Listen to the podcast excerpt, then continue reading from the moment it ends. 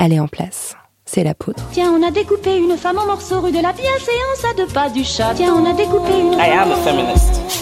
Je vous obsède avec une Je ne constance me suis pas conduit qui appelle quand même je me suis pas l'admiration. conduit d'une façon conforme à ce qu'on attend d'une jeune fille d'abord et d'une femme ensuite. I'm sorry that I didn't become the world's first black classic pianist. Crois qu'une femme qui existe dans son temps, à l'intérieur de son temps, n'a pas d'époque, elle marque son époque. Bienvenue dans La Poudre, une conversation intime, profonde, avec des femmes artistes, activistes, politiques, des femmes inspirantes, des femmes puissantes. Comment sont-elles devenues femmes? Contre quoi ont-elles résisté? Que crient-elles? Que rêvent-elles? Que lisent-elles? Je suis Lorraine Bastide et aujourd'hui, c'est un épisode spécial Fashion Revolution. Peut-être que vous le savez, ou pas, mais j'ai longtemps été journaliste dans le milieu de la mode. J'ai longtemps aussi suivi ce qu'on appelle les tendances et acheté dans les enseignes bon marché des copies de ce que je voyais sur les podiums des défilés. Et puis, le 23 avril 2013, il y a eu le Rana Plaza. Vous vous souvenez? Une usine textile au Bangladesh qui s'est effondrée. 1127 morts. Des milliers de blessés, amputés ou handicapés, principalement des femmes. Depuis ce jour, je regarde les étiquettes de mes vêtements. Je succombe moins facilement aux sirènes de la mode jetable. Cet événement a un peu changé ma façon d'envisager la mode. Alors quand l'équipe de Fashion Revolution m'a proposé d'animer une table ronde sur les conséquences du Rana Plaza, quatre ans après, j'ai tout de suite accepté. C'était le 23 avril dernier. On était assis sur des chambres à air sur les quais au bord du canal Saint-Martin. Il y avait quelques voitures qui passaient, vous les entendrez. Autour de mon micro ce jour-là, Laura Brown, qui a fondé une communauté de créateurs de mode responsables, Etipop. Anaïs Doté, qui a créé Les Récupérables, une marque qui fait des habits à partir de matières recyclées. Stéphanie Calvino, co-créatrice de la conférence Anti-Fashion. Et enfin, Naila Ajaltouni, porte-parole du collectif Éthique sur étiquette, qui travaille sur le terrain pour le respect des droits des travailleurs du textile, notamment au Bangladesh. Quatre femmes qui se battent pour un monde meilleur et dont je suis fière de partager la parole avec vous aujourd'hui. C'était le 24 avril 2013. Le Rana Plaza s'effondrait, 1127 morts, plus de 2000 blessés, de personnes handicapées, amputées. Je me souviens bien de ce jour parce qu'à l'époque, je travaillais au magazine Elle, j'étais journaliste de mode et j'avais écrit sur cette tragédie. Euh, je me souviens des photos où l'on voyait l'immeuble, un millefeuille de ciment et de métal, huit étages d'ateliers textiles, des milliers d'ouvriers, d'ouvrières surtout. Une autre image m'a vite hantée, les étiquettes qu'on voyait en photo parmi les décombres, des étiquettes qui disaient Benetton, Mango, Camailleux, Auchan, Carrefour. Elles auraient pu dire bien d'autres marques. C'était les marques de mon quotidien, des endroits où j'étais habituée depuis l'enfance à acheter des vêtements. Et le Rana Plaza, pour moi, ça reste ça. Le moment où la première fois de ma vie, j'ai ouvert mon placard pour regarder où avaient été fabriqués les vêtements que je possédais. J'ai pris conscience que mes vêtements portaient une étiquette. Cette étiquette me disait qui avait fabriqué mes vêtements. Who made my clothes? C'est l'un des, des slogans de Fashion Revolution. Donc depuis le Rana Plaza, je regarde les étiquettes. Depuis le Rana Plaza seulement. Donc on parle de là, on part de ce désastre humanitaire qui est à l'origine du, du mouvement qui nous rassemble aujourd'hui. Et j'ai autour de moi quatre femmes, quatre pourfendeuses de mode non durable. Bonjour Laura Brown, tu es la fondatrice d'Etipop. Oui, c'est ça. Une communauté de créateurs éthiques et responsables. On peut lire euh, ton manifeste sur le site etipop.com. J'ai lu hier soir, c'est euh, c'est- vibrant et passionnant. Dans quelques instants, on va pouvoir parler euh, plus en détail de ta démarche. Bonjour Anaïs Dautet. Tu fais partie de la communauté des créateurs d'Etipop et tu as surtout créé une marque qui s'appelle les Récupérables. Donc tu produis des vêtements, des pièces uniques à partir d'une matière première recyclée. C'est bien Tout ça à fait. Upcyclé. Upcyclé. tu vas nous en parler. Il y a aussi à nos côtés euh, Naila Ajaltouni. Tu es la porte-parole du collectif Éthique sur étiquette depuis euh, plus de dix ans. Euh, tu te bats pour un meilleur respect des droits économiques et sociaux fondamentaux des travailleurs dans les pays de l'hémisphère sud, si je me trompe pas. Exactement. Et enfin Stéphanie Calvino. Bonjour. Bonjour, tu es l'organisatrice euh, des conférences anti-fashion. Tu vas nous en parler. Alors, euh, bah, je voulais commencer parce qu'on est aussi là en, en hommage euh, à, à, ces victimes euh, que j'ai évoquées à l'instant. J'aimerais que vous me racontiez chacune la façon dont vous avez vécu cet événement. Est-ce que vous avez un souvenir qui vous a marqué de ce moment précis, du, du 24 avril 2013 Laura, si tu veux commencer. En fait, moi, en 2013, je travaillais en grand magasin. Pour la petite histoire, en fait, ça fait cinq ans que je travaille dans la mode. Donc les deux dernières années euh, sur le collectif Etipop, mais trois ans euh, au printemps Haussmann. Euh, et forcément, comme nous, on est à l'autre bout de la chaîne puisqu'on est dans la distribution, que ce soit en réserve ou avec les équipes sur les étages, forcément, ça pose question. Euh, après, j'ai plutôt eu un regard euh, de citoyenne moi par rapport à, au Rana Plaza et de me dire je travaille dans cette industrie et moi en tant que personne, euh, ben, il faudrait peut-être que je me pose aussi un peu plus de questions sur euh, qui fabrique mes, mes vêtements. Euh, et ça a été assez radical quand j'ai quitté euh, les grands magasins. Euh, j'ai cherché l'alternative, donc j'ai arrêté pendant un an, un an et demi à, à vraiment acheter des vêtements. et j'ai. T'as rien acheté pendant un an? Même jusqu'à présent, je crois que j'ai acheté quatre, euh, pièces, euh, je veux dire, dans l'industrie traditionnelle. Sinon, euh, j'achète beaucoup en friperie euh, ou les pièces d'Anaïs, les récupérables parce que je les adore. Donc, donc voilà ça a été plutôt un regard euh, personnel.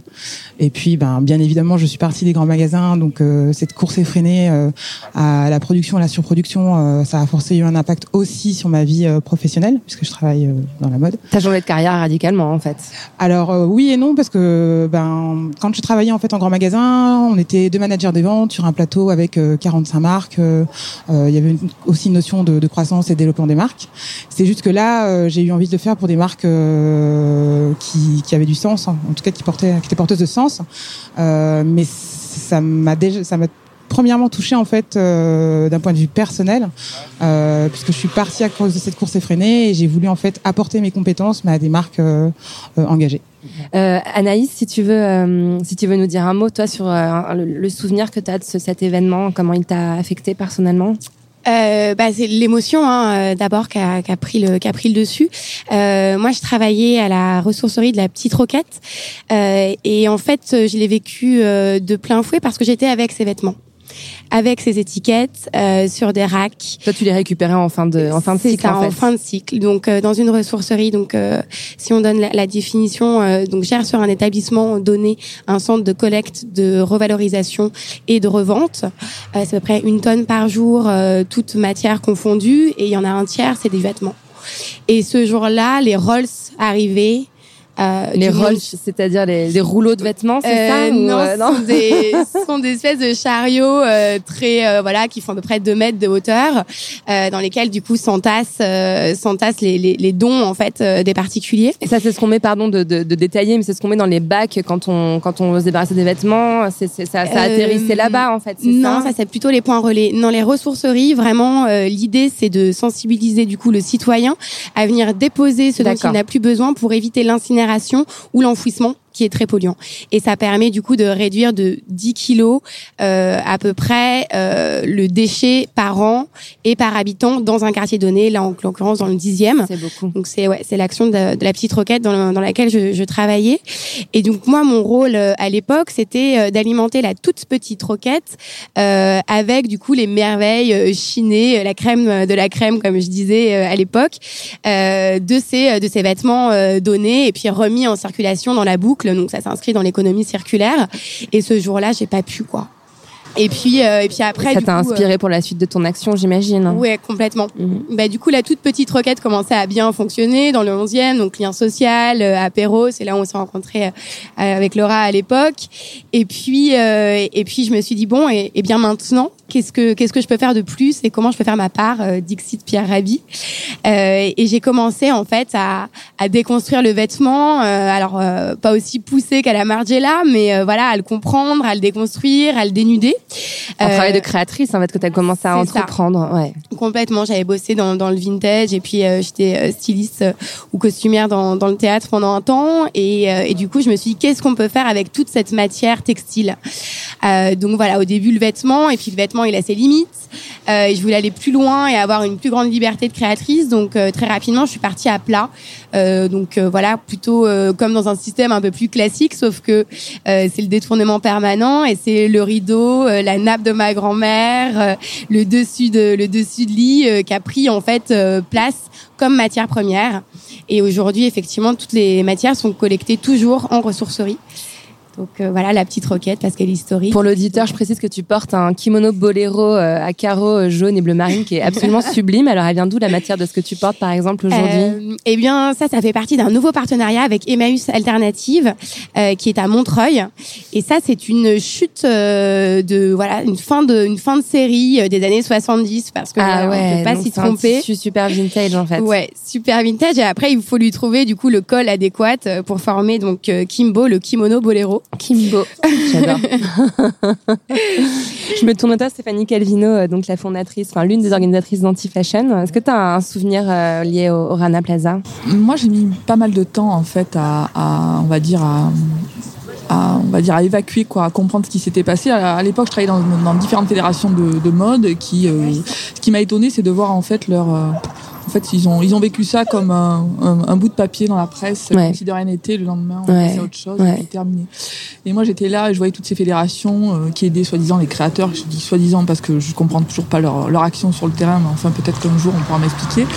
Et, euh, et, et je, donc, j'ai mis à peu près un peu plus d'un an à me dire, mais, mais, mais je travaille pour ces gens, mais qu'est-ce qui se passe en fait? Qu'est-ce qu'ils font sur le terrain? Comment ils se positionnent par rapport à ça? Donc j'ai mis euh, voilà un an et demi, j'ai arrêté mes missions pour ces gens. Moi, je suis indépendante et, et euh, je lis donc je, je la tout le monde la connaît, hein, lit Divine et Delcourt et, euh, et j'avais lu pas mal. Alors, papiers. Delcourt, j'ai quand même précisé pour ceux qui ne connaîtraient pas, c'est, euh, ça a été une grande prêtresse de la mode. Elle a, elle a, elle a fait les tendances, la pluie et le beau temps sur la mode pendant Ouais. plusieurs décennies, en fait. Et elle, elle continue. hein, Et elle continue. Mais elle continue, voilà. Et donc moi, je lisais pas mal de papiers. J'avais énormément de mal à me positionner par rapport à la, à la création en général, hein, surtout voilà mode et hein, quoi raconter aux créateurs. voilà, à part leur raconter de faire des salons. Et d'après moi, les salons, bon, c'est un autre discours, mais c'est fini. Bon, enfin, le discours était vraiment euh, très très compliqué. Il l'a encore aujourd'hui. Hein, il se cache vraiment vers euh, derrière quelque chose qui euh, qui, qui n'est pas vrai. Et ça me dérange fortement. Et donc j'ai j'ai contacté Lee Devine en 2015 euh, pour lui proposer, suite à la, à la publication de son manifeste, pour lui proposer de réaliser un, un événement autour de son manifeste, un manifeste qui s'appelle Anti-Fashion, et qui en fait, euh, donc Lille ne raconte pas que la mode est morte, elle, elle explique en fait que le système de la Le mode système est malade, c'est ça est dit, malade, hein, ouais. Et qu'il faut complètement le repenser, que ce Les soit de la- créateurs apprennent à faire des défilés, à vendre des, à faire du marketing, mais plus à faire du vêtement, plus à réfléchir, à réfléchir à- au Ouais. sens de ce qu'ils, de ce qu'ils produisent. il y a plus de sens. Ça m'a Il y ça a m'a plus de beaucoup impacté, je me rappelle à l'époque, le texte. quand y a- elle y a- y a- elle a mis beaucoup de temps, elle a mis huit mois à rédiger ça. Ah ouais. hein. C'était très très compliqué pour elle euh, moralement sur plein de sur plein de points. Ouais, et C'était une remise en cause totale de, Tout du à fait. qui la nourrissait depuis, depuis toujours, en fait. toujours et qui continue. Hein. Mais euh, ça a été vraiment de dire voilà, de la formation à la, à la distribution, on doit vraiment tout repenser. euh, on ne peut plus continuer à avancer comme ça, c'est plus possible. On peut plus, comme elle le dit, voilà, acheter un t-shirt moins cher qu'un croissant, c'est pas possible ça. Mm. On peut pas cautionner ce genre de choses. Donc c'est vrai que voilà, donc depuis 2015, on est sur ce projet. L'événement a, a vu le jour l'année dernière en 2016 à Marseille, puisque moi je, je viens de Marseille et que Lee a souhaité qu'on fasse cette première édition à Marseille. Il y aura une deuxième édition en 2017 euh, euh, également et on espère euh, que ça continuera. Et c'est un événement qui est là pour euh, rassembler, fédérer le maximum de gens autour de toutes ces problématiques, pour essayer de comprendre ce qui se passe, montrer qu'il y a des initiatives possibles, différentes, qu'on peut produire différemment, qu'on peut concevoir, créer différemment, qu'il faut le faire. On en a besoin et on se rend compte vraiment quand on, on en parle à n'importe qui, hein, de, de- des gens qui viennent de vraiment de milieux différents, qu'il y a une attente énorme par rapport à ça. Ouais. Moi, je suis convaincue qu'on va arriver à, à changer la suite. Hein. Je me tourne vers toi, Naïla. Euh, tu, tu, tu passes en dernière, mais tu es certainement une des personnes qui a été, euh, je pense, le plus personnellement touchée par cet événement parce que c'est un, un sujet que tu connaissais à, à l'inverse de la plupart de- du grand public euh, bien avant que ça se produise. Euh, et puis tu as été sur le terrain, tu connais la réalité euh, concrète euh, pour les travailleurs bangladais dans, dans l'industrie textile. Ça, qu'est-ce que ça a impliqué pour toi, cette, ce, drame-là, cette tragédie? En fait, c'est un, un journaliste qui m'a appelé euh, très tôt euh, ce matin-là pour euh, demander notre réaction. C'est la façon euh, euh, par laquelle j'ai appris euh, ce drame. Et donc, je suis arrivée au boulot derrière l'ordi et là, effectivement, il y avait des dizaines d'emails qui s'étaient accumulés pendant la nuit de nos réseaux internationaux, des travailleurs et leurs représentants sur le terrain au Bangladesh. Et notre premier communiqué de presse, je m'en souviens très bien, faisait état de 300 morts. Et c'était déjà un désastre pour nous. Mais la première chose que je me suis dit, je pense, c'est que euh, cet effondrement sur Rana Plaza, c'était un choc terrible, y compris pour nous, militants, personnes engagées, mais aussi personnes dans un rapport de force euh, enfin, politique, des acteurs politiques, etc. euh, donc ça a été un choc, mais pas une surprise. Et j'avais le souvenir... Tu le voyais venir, en fait. en fait, ça faisait, on avait déjà dénombré plus de 700 morts dans des accidents ou des incendies d'usines au Bangladesh depuis 2005. On savait que c'était une industrie qui avait cru de manière euh, exponentielle au Bangladesh sans qu'il y ait d'investissement euh, dans les hommes, dans les femmes qui fabriquent et dans les infrastructures, que ces travailleurs étaient en sursis. Donc, euh, six mois avant, l'usine Tazreen avait pris feu au Bangladesh. Ce sont 112 femmes qui sont mortes, soit brûlées, soit qui sont jetées euh, des, des images. C'est vraiment des, des, des, des conditions Et épouvantables. on n'en parlait pas. On en parlait peu, euh, certains médias tout de même, mais, mais pas des médias. Effectivement, ce, ce type d'info ne fait pas euh, la une des grands médias. Il faut finalement, je me suis dit que le seuil, bah, c'était pas 300, c'était 1138 morts, euh, parce que les premiers communiqués de presse font état de 300, mais le final, c'est le final, c'est 1138 morts. Et je me revois en train de, en réunion avec Carrefour, à qui l'on proposé six mois avant de signer un accord qui permettrait de sécuriser les usines au Bangladesh. Parce qu'on avait avec les syndicats, les ONG internationales et sur le terrain bien identifié la question et cette grande multinationale nous dit mais non, nos systèmes internes de vérification euh, sont suffisants et ouais. nous sommes une marque responsable, nous sommes une enseigne responsable. Six mois après, voilà la responsabilité des grandes marques internationales. Surtout si on remet dans le contexte, en fait, en gros, la veille de, de, de, de l'effondrement de l'immeuble, il y avait eu plusieurs signaux qui avaient même inquiété les ouvrières. Euh, Elles avaient signalé avoir vu des fissures, entendu des bruits. On leur a Oui. dit non, non, vous y retournez. L'immeuble faisait huit étages alors qu'il aurait dû en faire cinq vu la- les, les conditions euh, de sol. Enfin, Oui, il a été tout euh, était réuni pour que la catastrophe ait lieu, en fait. catastrophe. Oui, il était d'ailleurs au départ euh, destiné à recevoir des, bat- des, des bureaux, cet immeuble. Et donc n'a pas supporté les vibrations de euh, euh, plusieurs milliers de, de, de machines à coudre finalement. Et donc s'en est suivi une espèce de tourbillon médiatique, euh, politique. On a dû aussi prendre le temps de dire, euh, cette catastrophe, il y a beaucoup d'émotions, mais il y a aussi beaucoup d'actions immédiates et de décisions à prendre. Et pour ça, il faut qu'on freine ce temps et qu'on prenne le temps de comprendre ce qui se passe, qu'on ait les informations. Mais très rapidement, ce qui s'est passé, euh, c'est qu'il y a effectivement ce nombre de morts qui s'accroît et il y a le nom des marques que tu évoquais tout à l'heure, euh, Lorraine, qui tombe. Et quand on entend des marques comme Benetton, CA, Primark, etc., là, tout le monde est touché. Euh, et il y a eu pour nous, euh, en tant que co- qu'ONG, ben, un dialogue, enfin deux actions immédiates. C'est qu'est-ce qu'on fait de ces victimes? Qu'est-ce qu'on fait pour qu'elles puissent être indemnisées? Qu'est-ce qu'on fait des personnes qui pourront plus jamais travailler? Qu'est-ce qu'on fait des familles? Que veulent les travailleurs sur le terrain? Et puis surtout, qu'est-ce qu'on exige des marques immédiatement, tout de suite? Et comment on fait en sorte que cet accident ne soit pas qu'un moment d'émotion, mais un vrai tournant qui fasse en sorte qu'effectivement on commence à se poser la question de ce modèle économique qui euh, se traduit par euh, des violations massives dans le secteur de l'industrie de l'habillement. Parce que j'avais l'impression, enfin, la, la comparaison est, est un peu violente, mais je l'assume parfaitement. C'est un peu le, le, le, le Elan euh, euh, de la de la fast fashion. Euh, il nous a fallu cette faute un enfant mort sur une plage euh, pour comprendre Mmh. la- l'ampleur de, de ce qu'il y avait derrière, qui est un désastre humanitaire qui touche des, des, des, des- centaines de milliers de personnes. Et au fond, euh, la fast fashion, enfin le Rana Plaza, c'est une toute petite partie de l'iceberg. Euh, Il y a des mauvais traitements dans les usines. Il y a des salaires, évidemment, c'est 55 dollars par mois, Mmh. je crois. Enfin, c'était à l'époque. Maintenant, ça. C'était 28, augmenté non, c'était ton- 28 à l'époque. Il y a une augmentation euh, près de 70%, donc c'est jusqu'à 50 dollars. C'est dire le niveau des salaires, 50 dollars effectivement, c'est trois fois rien. Aujourd'hui, on est arrivé à 60 euh, alors, euros, 61 euros, même 61 euros, même au Bangladesh, c'est c'est insuffisant pour vivre décemment. On estime qu'il faudrait quadrupler ce montant, euh, notamment parce que le Bangladesh connaît une inflation à deux chiffres. C'est absolument considérable pour que les travailleurs aient accès. euh, à ce que j'aime pas trop appeler les besoins fondamentaux, mais les droits fondamentaux hein, qui sont inscrits dans les conventions internationales du, du travail. Effectivement, je pense qu'il a fallu. En fait, notre travail, c'est vraiment de faire en sorte que euh, ne faille plus des drames comme le Rana Plaza pour qu'on impose euh, des règles contraignantes aux plus grands acteurs de la mondialisation. Il s'agit vraiment pour nous d'une question de justice sociale. Aujourd'hui, les, les citoyens, les États sont des sujets de droit. Pour les multinationales, c'est pas le cas. C'était vraiment tout le cœur de notre de notre boulot pour faire en sorte qu'il ne fasse, faille plus des Rana Plaza, pour qu'on prenne enfin des mesures. Et donc et donc que, les marques aussi n'attendent pas que leur euh, que ne, ne, comptent pas que sur leur risque d'image, que sur le risque réputationnel pour faire évoluer les pratiques. Euh, il y a un tas de choses effectivement qui ont évolué, on va peut-être y revenir, mais on se rend bien compte qu'aujourd'hui, ce qui prime avant tout, c'est effectivement ce, cette question de l'image. Ouais. Pour leur profit. Pour leur profit, bien entendu. Euh, aucune enseigne ne peut aujourd'hui euh, vous dire que la raison pour laquelle elle sous-traite sa production au Bangladesh, c'est pour autre chose que euh, l'avantage comparatif qu'offre le Bangladesh, qui est sa main-d'œuvre la moins chère au monde. Mmh. En fait, il y a eu un, une espèce de d'arnaque, en fait. C'était supposé reposer la mondialisation sur un, un deal euh, entre le nord et le sud. On avait des produits euh, plus accessibles euh, en échange d'emplois de, de, qu'on fournirait aux employeurs, enfin aux, aux, employés du sud. Et pourtant, euh, enfin, le, le, deal était complètement faussé, quoi. Oui, c'est un excellent, enfin un excellent ré résumé, je trouve. Et la question, c'est vraiment même pas juste une question d'anti-mondialisation. C'est comment est-ce qu'on fait en sorte que cette mondialisation euh, bah, tiennent une partie de ses promesses et qu'en tout cas tout travailleur partout dans le monde mmh.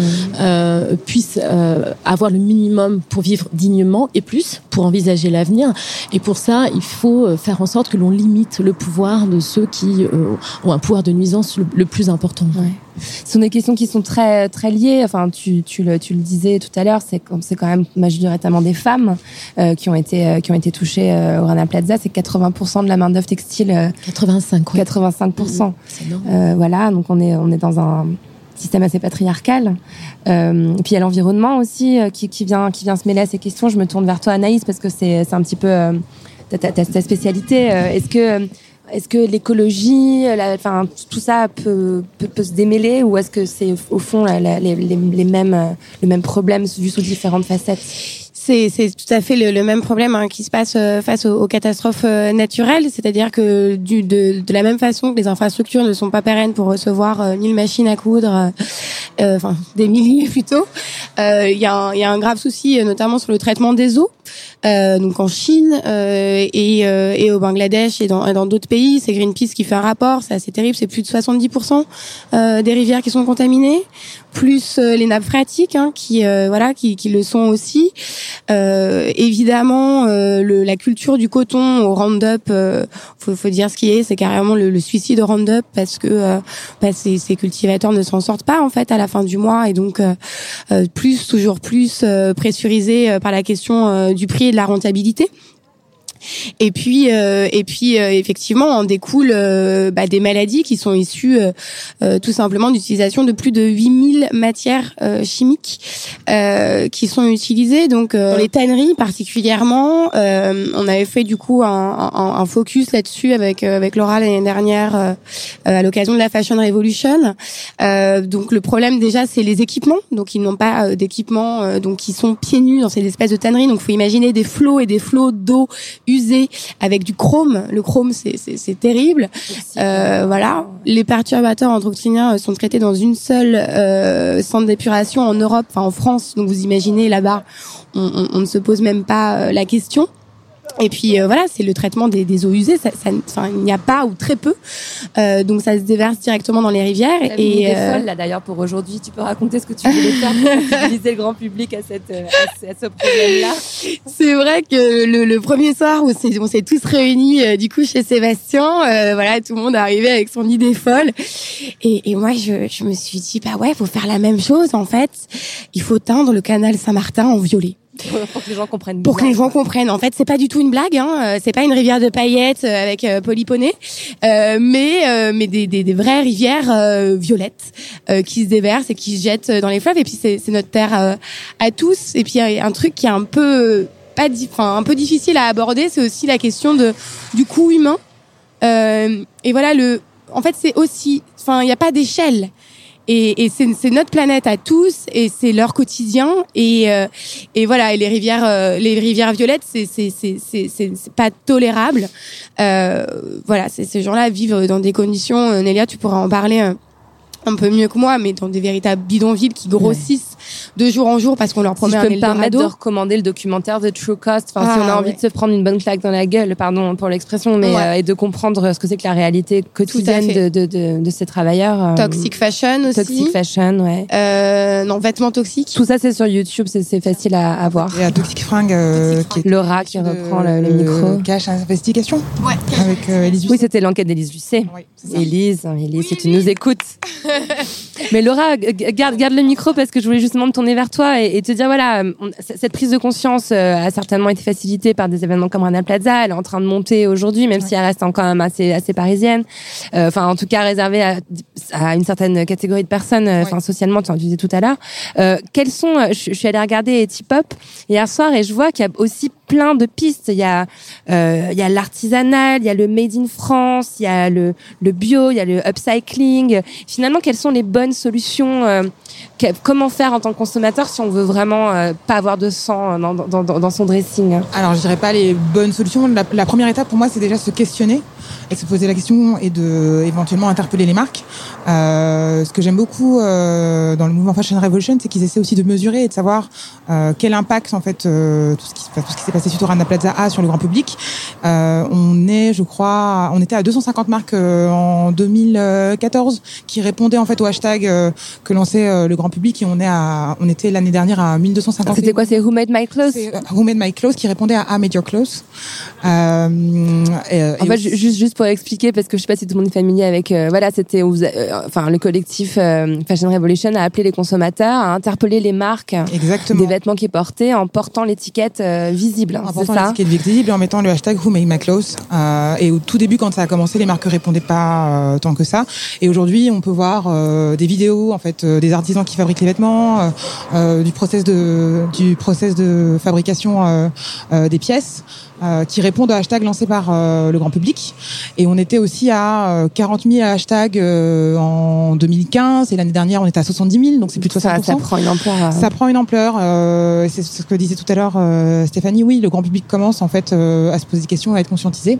Je pense pas qu'il y ait de. Et, et je, je regarde du côté des marques parce que euh, je pense que c'est Sébastien pourra le dire, mais, mais d'autres grandes marques pourront le dire aussi. Je pense que ça met du temps à créer une marque qui soit euh, éthique euh, de A à Z et c'est dans la durée. Mais euh, déjà de faire sa part sur un axe. Donc euh, nous euh, chez Etipop on en a détecté trois qui ressortent. Il va y avoir la valorisation du savoir-faire. On va être beaucoup très proche de l'artisanat.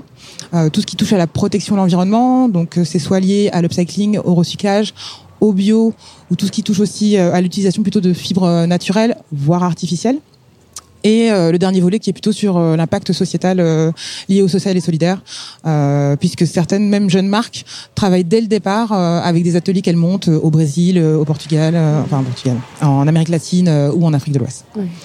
Euh, donc voilà pour les pour les axes. Euh, Donc il y a plusieurs pistes en fait. On peut euh, on peut se, se, se débrouiller euh, en faisant une combinaison de friperie, euh, de, de mode éthique, euh, de Du côté des marques, oui, et je pense que du côté des, du grand public aussi. Enfin, Ouais. moi, j'achète aussi bien des marques euh, de mode engagé avec mes moyens euh, ou euh, de, la fripe en fait. Il n'y a pas de, de solution clé en main. Je pense qu'il faut combiner. Euh, en revanche, je voulais dire quelque chose qui était assez important pour moi, c'est euh, le volet éducation euh, dont tu parlais tout à l'heure. ouais. Euh, il faut aussi se dire que les marques ne savent pas forcément comment faire. Ça, c'est quelque chose qui m'a interpellé en collaborant avec elles maintenant depuis un an et demi. Et qu'il y a aussi des choses où on doit les accompagner pour le faire correctement. Elles se posent aussi des questions. Sourcer, c'est pas si facile. Enfin, Anaïs, tu pourras nous en parler, de comment tu as pu trouver des ateliers. Mais travailler des ateliers qui valorisent les femmes, font de l'insertion, c'est pas euh, si simple que ça. Ouais, D'ailleurs, c'est un discours qu'on entendait beaucoup euh, de la part des marques après le Rana Plaza. Genre, bah oui, mais on Exactement. savait pas. On, nous, on- en fait, on a un sous-traitant qui sous-traite. Enfin bon, c'était un peu ce qui est, c'est un peu ce derrière quoi elle se cache, j'imagine. Euh, c'est pour les grandes marques en tout cas je pense que c'est ceux euh, derrière quoi elles se cachent pour les marques qui démarrent bah, c'est moins simple elles elles ont en tout cas les grandes marques les outils je pense pour, faire les recherches et trouver l'information et, les- T'as raison. et les artisans Clairement. Mm. Et une question qui me vient, je me tourne vers toi, Naïla. euh, Est-ce que boycotter le Made in Bangladesh, c'est une solution? Ça a été euh, peut-être la, la solution immédiate. Et c'est bien normal qu'on trouvait certains consommateurs, mais finalement, ça n'est pas la plus, la plus, enfin, ça n'est pas celle qui, qui, qui, qui est la, la, la plus importante parce que, enfin, c'est même pas celle qu'on recommande parce qu'en fait, boycotter un produit issu du Bangladesh, ça voudrait dire infliger une double peine à ces personnes, à ces travailleurs. Je pense que la question du boycott, elle est un peu sensible pour euh, collectif éthique sur étiquette, pour nos mouvements anti-sweatshop, parce qu'on est toujours euh, en train de se poser la question de l'impact euh, d'un euh, d'un boycott en termes de de, de, de, salaire pour ces, ces travailleurs. économiquement, pays, voilà, en fait, part ouais. énorme. C'est 80% des entrants de devises du Bangladesh. Mais Pour autant, euh, enfin, si boycott il doit avoir, à mon sens, c'est plutôt de la multinationale, de la marque en, en question. C'est vrai qu'on dit le mot marque. Nous, notre cheval de bataille, c'est vraiment le modèle dominant qui euh, de fast fashion, de low- euh, mode très low cost, petit prix, gros volume. Mode jetable, Et évidemment, quoi. mode jetable, exactement. Et c'est là que le consommateur a une part de responsabilité énorme se poser la question effectivement de nos modes de consommation, de ces besoins qui n'en sont pas et qui nous font aussi, je pense, complètement oublier ce que c'est qu'un qu'un vêtement, que le plaisir d'avoir un vêtement, d'avoir de la qualité. Je pense qu'ici personne, et même dans les ONG, personne n'est anti-mode, bien au contraire.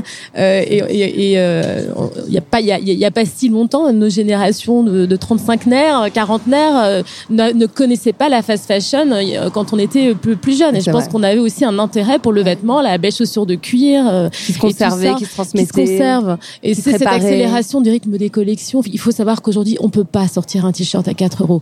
On peut quand on s'appelle H&M et qu'on exploite la main d'œuvre à l'autre bout du monde. euh, 18 Voilà. millions. euh, Donc euh, aimer la mode ou pas, avoir ou pas de faibles moyens, euh, je pense que ça c'est vraiment quelque chose dont il faut euh, prendre prendre conscience. Et je pense que la, la la ligne de défense des marques, de ces grosses marques, était de dire Ah, mais on ne savait pas, mais je ne sais pas où sont produits. Et pour moi c'est la pire accusation. C'est précisément ce qu'on leur reproche. On peut pas euh, bénéficier des fruits de la mondialisation et pas euh, euh, euh, récupérer la responsabilité. Et c'est c'est ce qu'on cherche à faire. Et en tant qu'ONG, je rebondis sur ce que disait Laura, on est de plus en plus contacté par des jeunes marques, des créateurs qui nous disent je cherche à me sourcer éthique. Et On leur dit mais moi typique. Alors là, c'est vraiment pas mon boulot. J'ai aucune idée et je suis triste de voir que on se tourne dans les ONG. Et donc, je les ai envoyés au début à la CCI. Je les ai envoyés, mais en fait, pas du tout. Il n'y a aucune aide de, de ce créer côté-là. une plateforme, un endroit qui recenserait justement. euh, ça pourrait être une action euh, Il y a la, intéressante. il y a la maison en fait des savoir-faire euh, qui recense euh, certains acteurs, mais pas tous.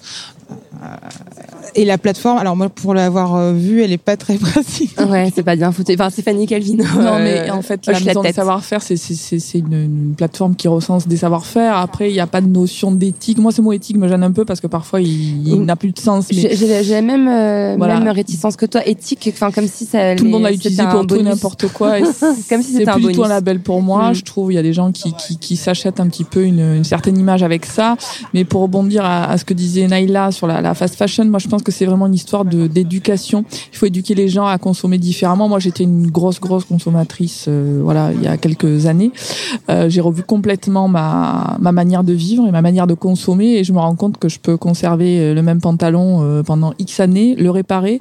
L'année dernière, pendant l'événement anti-fashion, on a fait venir, ils seront, elles seront là également cette année, des Hollandaises qui animent un atelier qui s'appelle Golden Joinery, c'est-à-dire qu'elles elles subliment le vêtement à base de fil d'or. Ce que faisaient les Japonais à une époque, ils, ils réparaient de la céramique à base de feuilles d'or, elles font ça à partir de fil d'or. Donc euh, vous venez avec votre jean qui est troué et puis vous allez le sublimer, lui donner une deuxième vie alors que vous n'osez plus le mettre parce qu'il est dans un, un coin de votre penderie. Et ça, je trouve ça génial parce que vraiment, mais que ce soit au niveau du textile ou autre chose, en fait, on nous a éduqués à acheter et à jeter Mm. pour tout depuis euh, quelques voilà les dernières décennies et c'est plus possible. Mm. Comme pour l'alimentation, c'est plus possible. Il faut se rendre compte qu'en fait, on peut. On c'est une peut éducation euh, qui vient aussi nourrir un système. Enfin, ça arrange tout le Bien monde sûr. en fait quand on rachète tous les ans. Si imaginez c'est- si on arrêtait d'acheter des, des pulls euh, au bout d'un moment, si une- on était euh, économiquement parlant, c'est voilà, on est après on rentre dans quelque chose qui va qui va très très loin et c'est pour ça que vraiment je pense que en plus de la, on parle vraiment de tendance sociétale, on parle de voilà à un moment donné de qui est-ce qu'on est, qu'est-ce qu'on mange, à qui est-ce qu'on parle, Mhm. voilà, comment est-ce qu'on vit, est-ce que disait Sébastien Bancop pendant la conférence qu'on a organisée à Paris, c'est à un moment donné le t-shirt qu'on porte, il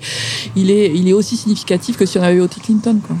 Il faut vraiment euh, et, et c'est pareil. Ce qu'on met dans notre assiette, c'est exactement pareil. Euh, moi, les gens qui mangent du bio et qui me disent j'ai mangé des tomates au mois de décembre, moi, je veux qu'on m'explique comment c'est possible. Mhm. Moi, ma grand-mère pour manger des tomates, elle les mettait dans des bocaux au mois de juin et Mhm. puis on a mangé en décembre. On peut plus faire ça, quoi. C'est, c'est, ça n'a plus de sens. C'est, c'est, c'est, c'est, c'est vraiment une histoire de marketing qui est derrière et qui est, qui est affreuse. Il y a une question que je voulais aussi te poser, Stéphanie, c'est le, le lien qu'il peut y avoir entre la fast fashion et les marques de luxe.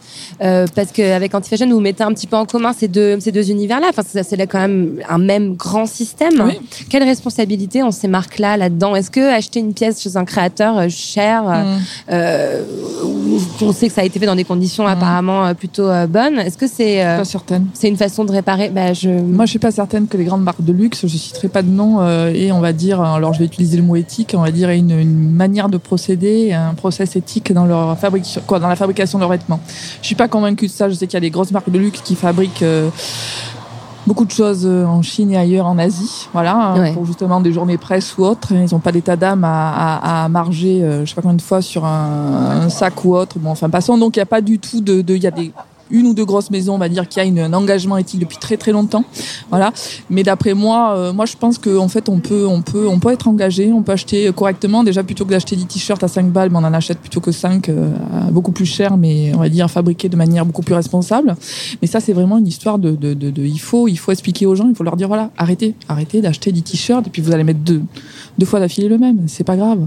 Euh, Laura, je voulais me tourner vers toi euh, parce qu'en fait, euh, c'est tout un système. Hein. Euh, tout à l'heure, tu, tu, tu parlais un petit peu de ton expérience euh, dans des grands magasins. Euh, la mode, tu l'as aussi abordée euh, depuis longtemps. De l'intérieur. euh, voilà, de l'intérieur.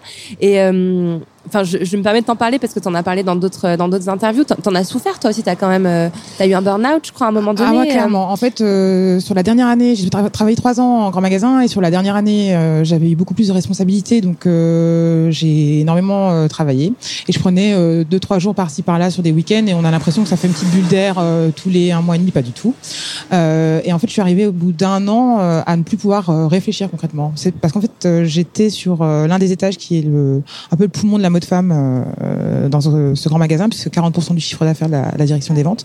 C'est une course effrénée tout le temps, euh, de sessions de soldes, euh, des ventes Des privées. objectifs, j'imagine. Aussi, parce Ouais. que c'était plus de 50 millions de chiffre d'affaires à tirer euh, chaque année. Donc, on était deux managers pour 175 employés temps plein. Donc, c'était vraiment une course. Et bah, le corps a ses limites aussi. Ouais. Et ce qui a été super, c'est que donc j'ai pris des vacances. Et je suis partie à San Francisco, Los Angeles. Et ce que je dis souvent, c'est que mon projet professionnel est né d'une d'une envie de quête de sens en fait euh, personnelle, à me dire mais en fait ça fait dix ans que tu fais tes diplômes, tes écoles, euh, tu bosses. Et euh, mais pourquoi et quel impact tu as envie d'avoir en fait dans cette vie au quotidien? Sauf que ce que je dis souvent, c'est aussi que j'adore, j'adorais et j'adore la mode. Donc comment shifter en fait mon expérience et les mettre à profit de, de marques qui font des choses différentes Mhm. différemment. Euh, et moi, j'ai eu un coup de cœur en fait euh, quand j'ai pris ces vacances, qui était à LA, euh, sur la marque Reformation que j'ai Ah, découverte j'adore euh, cette marque aussi. Euh, et ça a été un peu le déclencheur de me dire, euh, ouais, mais c'est euh, extraordinaire. Euh, en fait, Reformation utilise, enfin 40% de des stocks qu'elle utilise pour fabriquer ses vêtements viennent du vintage. Et à côté de ça, ils ont une démarche de mesure de leur impact euh, qui est assez drastique.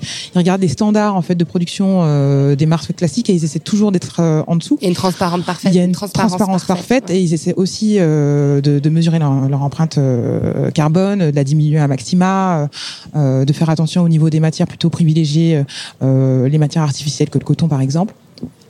Et, euh, en fait, euh, je me suis dit, mais attends, il y a forcément des marques en fait qui font la même chose euh, à Paris euh, et en France. Et c'est comme ça un peu euh, que, que l'aventure a commencé. Mm.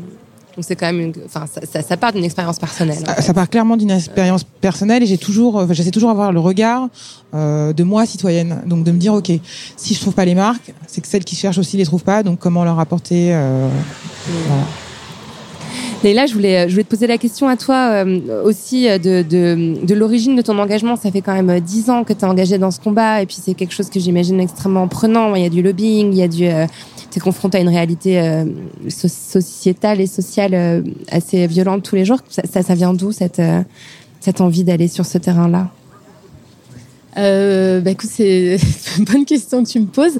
Moi, je suis économiste de formation. Ouais. Je suis pas du tout. Enfin, je, je c'est une- vraiment, je, je, mais économ- économiste des pays en développement. Et donc, c'est toujours quelque chose qui m'a questionné de savoir pourquoi, euh, d'où viennent ces questions de mal développement. euh, évidemment, qu'est-ce qui fait que des pays se développent, d'autres pas. Quelles sont. Et puis, je suis d'une famille, euh, alors pas militante du tout, mais avec des, va- des valeurs euh, assez simples, mais très ancrées de, euh, ouais, je pense de solidarité internationale, de, enfin, de, de, de, de redistribu- redistribution des, des richesses, de services publics, enfin euh, voilà. Et, et, et d'ailleurs, je ne sais plus qui faisait la, remarque la dernière fois. J'ai un frangin et une sœur, et moi, il n'y en a pas un qui bosse dans le secteur euh, lucratif. J'ai une sœur euh, pédiatre, mais à de service public. Mon frère est, est musicien, et moi, je pense une ONG. Dis comment vous avez fait Il n'y en a pas un qui a un jour passé par secteur privé. J'ai dit, écoute, j'en sais rien. Mais euh, hormis l'histoire euh, en fait, c'est aussi c'est un milieu très professionnalisé les ONG. Moi, j'ai fait un stage. Et en fait, ça fait une quinzaine d'années que je bosse dans ce secteur des ONG. Euh, aussi, euh, en tant que professionnel, je veux dire, ça, ça n'est pas que du, du militantisme. Sinon, c'est pas c'est pas possible. Bien sûr. Et moi, euh, je lutte aussi pour me dire, mais merde, comment je m'habille? Euh, moi, j'ai adoré aussi les fringues. Et euh, je pense que j- j'ai pas choisi de. Enfin, ça, ça, ça, ça, ça casse peut-être la, la, la, la belle histoire de la. Mais en fait, euh, l'engagement, le militantisme, il est d'une manière générale sur. Cette façon de rétablir des déséquilibres, un minimum de justice sociale, parce que c'est possible. Le dernier chiffre du CAC 40, c'est 75 milliards euh, de bénéfices. Euh, il ne s'est jamais aussi bien porté. Donc, effectivement, c'est des, des discours un peu simples, mais euh, en fait, l'argent, les richesses, si on a la croissance mondiale, ne fait ne fait qu'augmenter. Et en fait, l'idée, c'est qu'on puisse, c'est- essentiel de redistribuer euh, tout ça. On, on, on va tous pâtir du fait que on continue à faire concentrer. voilà. et, et plus on parle, euh, plus on se rend compte que ça, ça n'est pas qu'une affaire de, de gauchistes engagés. En fait, les citoyens sont hyper vraiment sur Rana Plaza. C'est ce qui m'a montré. Je, parlais tout à l'heure du tourbillon médiatique. Je dois reconnaître qu'il y y, a eu un vrai boulot de médias. Vraiment des, des moi j'ai des journalistes qui, qui ont enquêté, qui sont posés des questions, y compris des médias. Euh, qui- nous questionnaient pas avant. Ça, j'ai trouvé ça C'était génial. compliqué. Je sais pas tu te rappelles à l'époque, je t'avais appelé quand je travaillais au L. bien, tu euh, bossais chez elle. Mais tu vois ça, quand j'arrive et que je vais chez mon, mon médecin et que je vois que dans elle, on parle d'éthique sur éthique. Enfin, là, je me suis dit, donc, effectivement, ça n'est pas qu'un combat de quelques personnes isolées qui veulent changer le monde. C'est une question qui, qui rend, euh, je dis souvent, on n'est pas tous militants, on n'est pas engagés, on est tous concernés, en fait.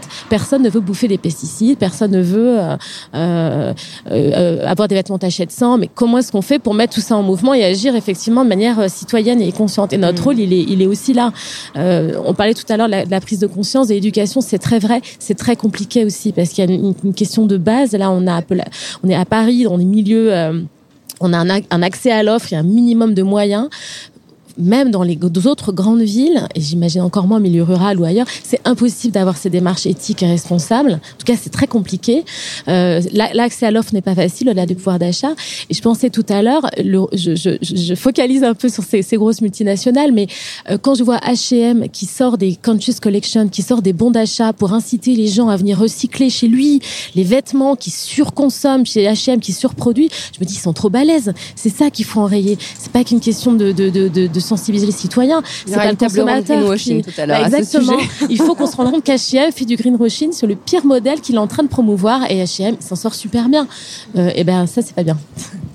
Alors, bah, je te laisse le micro deux secondes parce que c'est aussi à l'économiste que je voulais m'adresser. Euh, On parle d'un système euh, capitaliste. Il y a beaucoup d'économistes qui ont démontré que le capitalisme et le patriarcat, c'était en fait les deux, les deux faces d'une même médaille.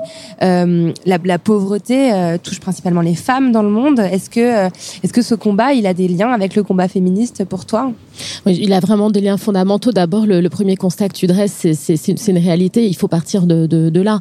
Tout comme, effectivement les femmes ont cette double peine. Effectivement, sont doublement touchées euh, euh, par la pauvreté. Et puis, alors, euh, enfin, en tant qu'acteur euh, économique, bien sûr, et puis en tant qu'acteur euh, pe- personnel, avec un tas de violences, etc.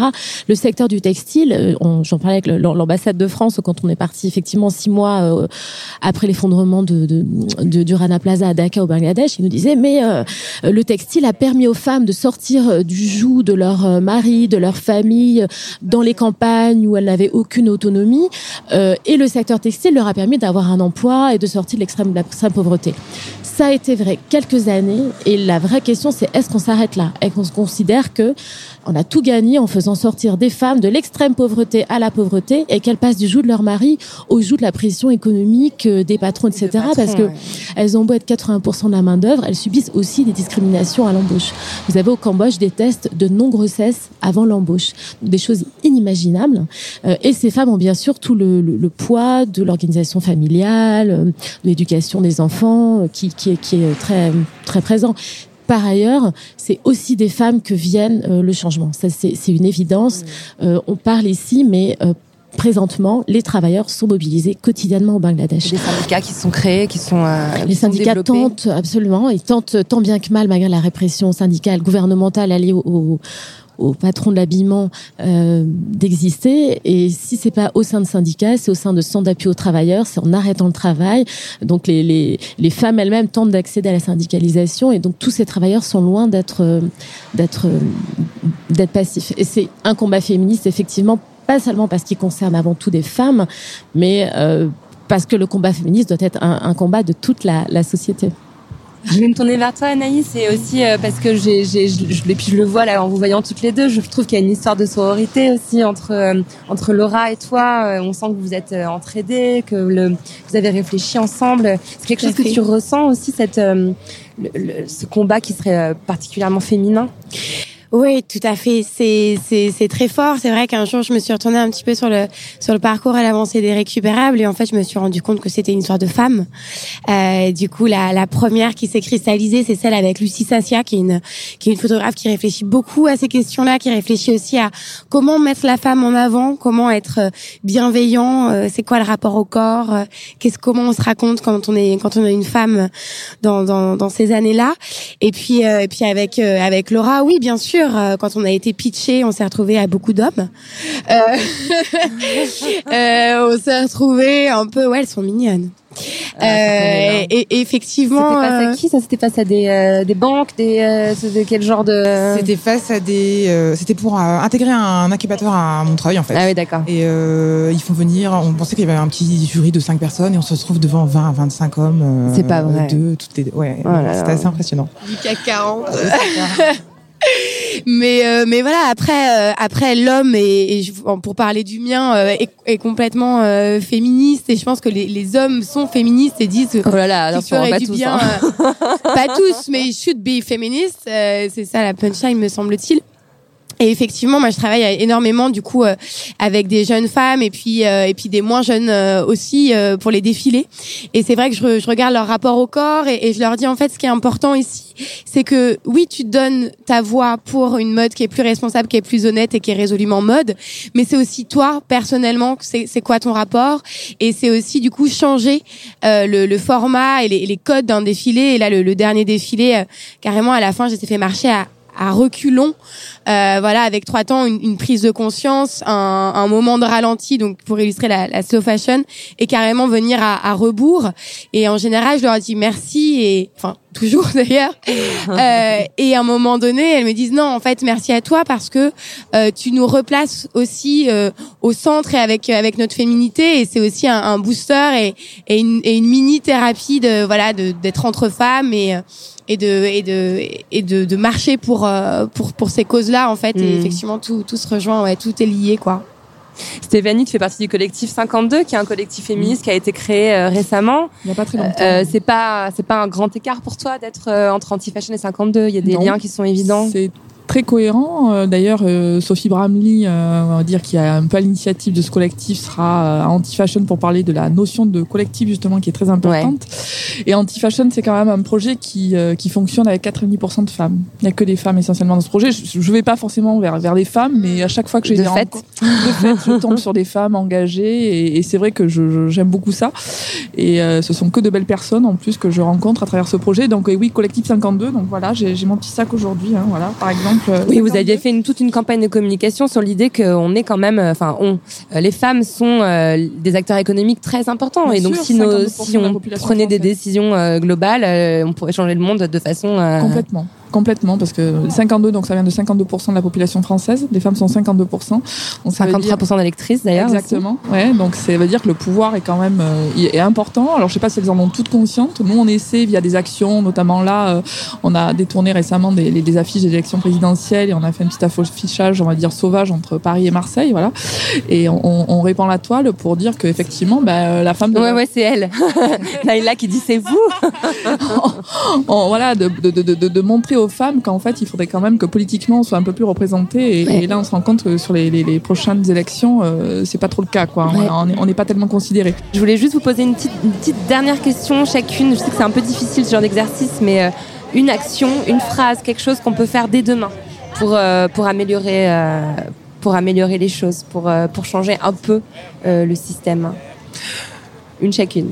Euh, L'acte d'achat, euh, c'est comme un, c'est comme voter en fait. Donc aujourd'hui, euh, surtout quatre ans après, on ne peut plus euh, ne pas savoir. Mm. Voilà. Donc euh, quand maintenant vous allez acheter, vous allez acheter en pleine conscience. C'est bien. c'est déjà en prendre conscience. Acheter, acheter c'est comme voter. C'est déjà un, ouais, un grand pas. Anaïs Euh, la mode moyen d'expression peut aussi devenir un moyen d'action. Parfait. Euh, moi, je vais rebondir sur Laura, mais c'est vraiment consommer différemment et moins consommer. Réfléchir à son achat. Moins consommer, tout simplement. Tout le temps. Ouais, ouais. Beaucoup moins consommer. Et mieux, hein. donc forcément. Naïla Euh, moi, je dirais que nous sommes, euh, avant d'être des consommateurs, des citoyens, et que le pouvoir qui est illimité, c'est celui du citoyen d'interpeller, de faire pression pour refuser les choses qui ne nous conviennent pas dans cette société.